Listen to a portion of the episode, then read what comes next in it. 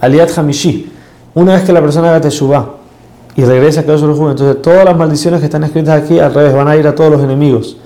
Y, y al revés, Kadosh Baruj va a traer toda la bendición sobre Am Israel y lo va a regresar a su tierra.